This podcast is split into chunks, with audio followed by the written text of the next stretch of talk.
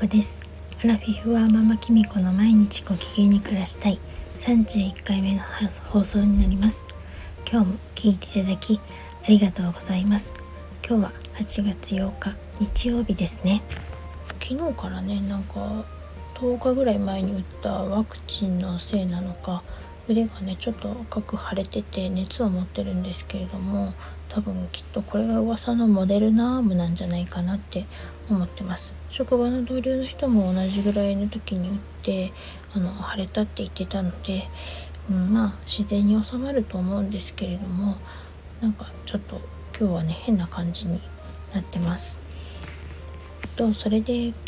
日は何を話そうかなと思ったんですけど最近私はすごく習慣化の大切さっていうのを感じていて特に感じるのがあの毎朝のタオルストレッチですね。あの村上光子先生の骨盤力のあの講座の中で毎朝朝7時半から40 7時40分までの10分間タオルストレッチをしているんですけれどもそれがねあの土曜祝日関係なく毎日されてるんですけどすごいですよね。それにあの参加するようになってそれが本当に習慣化できてるっていうことに気づいて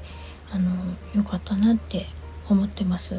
ていうのも私はもともとその村上光子先生に会うまではもうこう毎毎月毎月体重が増えててあのそれをなかなか止めることができなくてなんかサプリを飲んだりとかあのいろいろ運動したりとかしたんですけどなかなか下がんなくてダイエットとかもして食べる量とかも以前より減ってるのに体重が増えたりしてまあ更年期でもあるし仕方ないのかななんてちょっと半ば諦めてる部分とかもあったんですけどそれに伴ってやっぱ腰痛もね悪化してたんですよね20代ぐらいからま腰痛持ちではあったんですけど一時期良くなってたんですがやっぱり体重が増えるに従って腰痛も辛くなってきて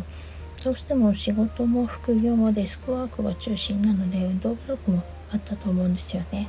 それであのあの村上光子先生に出会ってからパーソナルトレーニングとか受けたりとかしてだんだん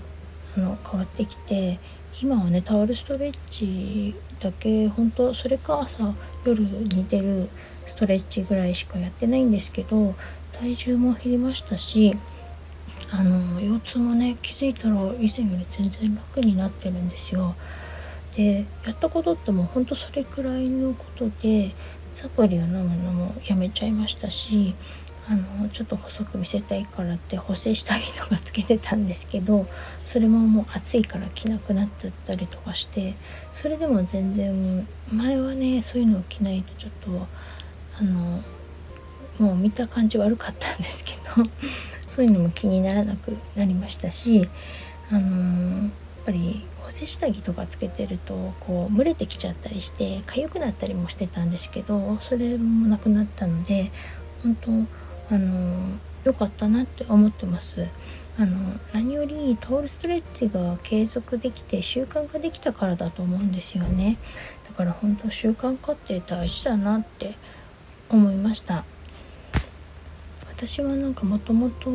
好奇心旺盛であの頼まれると断れないところもあったりとかして誘われたりとかしてもねそうついついあれもこれもやっちゃったりとかあのもっと若い頃はもっと秋っぽくもあったので長続きしなかったんですよね。秋っぽさはね最近ちょっとなくなったんですけどやっぱりあれこれやりたいっていうか興味を持っちゃうのはあってそれはなんか先生術的にも星に出てるそうです。なんか双子座らしい双子座だねみたいにあのー、前ねある方に言われました。好奇心が旺盛なことって悪いことじゃないと思うんですけどやっぱりあれもこれもやるといろいろ中途半端にもなってしまいますし何かに集中してないといけないと思うんですよね。時間もねあの取られちゃいますし自分が忙しくなって結局やめちゃうなんてことにもなってしまうのでなんかタオルストレッチを一つ習慣化できたことって私にとってとても大きなことだと思います。でこの間村上先生ともちょっと最後にお話ししたんですけれどもあのこれからは本当に自分に合うものを見つけてそれを無理なく習慣化できたらと体は変わるっていうことをおっしゃってて今日もそのことをおっしゃっててそれをコツコツ続けていきましょうねっていうことだったので私もあのさらにですね自分の体の改善したいところとか本当に必要なところとか考えてあのそれを継続していきたいなって思いました。一度習慣化させると無理なく続けていけるのですごくいいなって思うんですよね。それが本当の習慣化の大切さかなって私は思いました。私はすごく面倒くさがり屋でもあるので一度休んでしまうとまたずるずるとやらなくなったりとかしてすぐやめちゃったりもするので習慣化させるって本当に自分にとって大切なことだと思っています。あなたは何か習慣化させていることはありますか？よかったらコメントやレターで教えてくださいねそれでは今日はこの辺で最後までお聴きいただきありがとうございました。よかったらまた明日聞いてくださいね。おやすみなさい。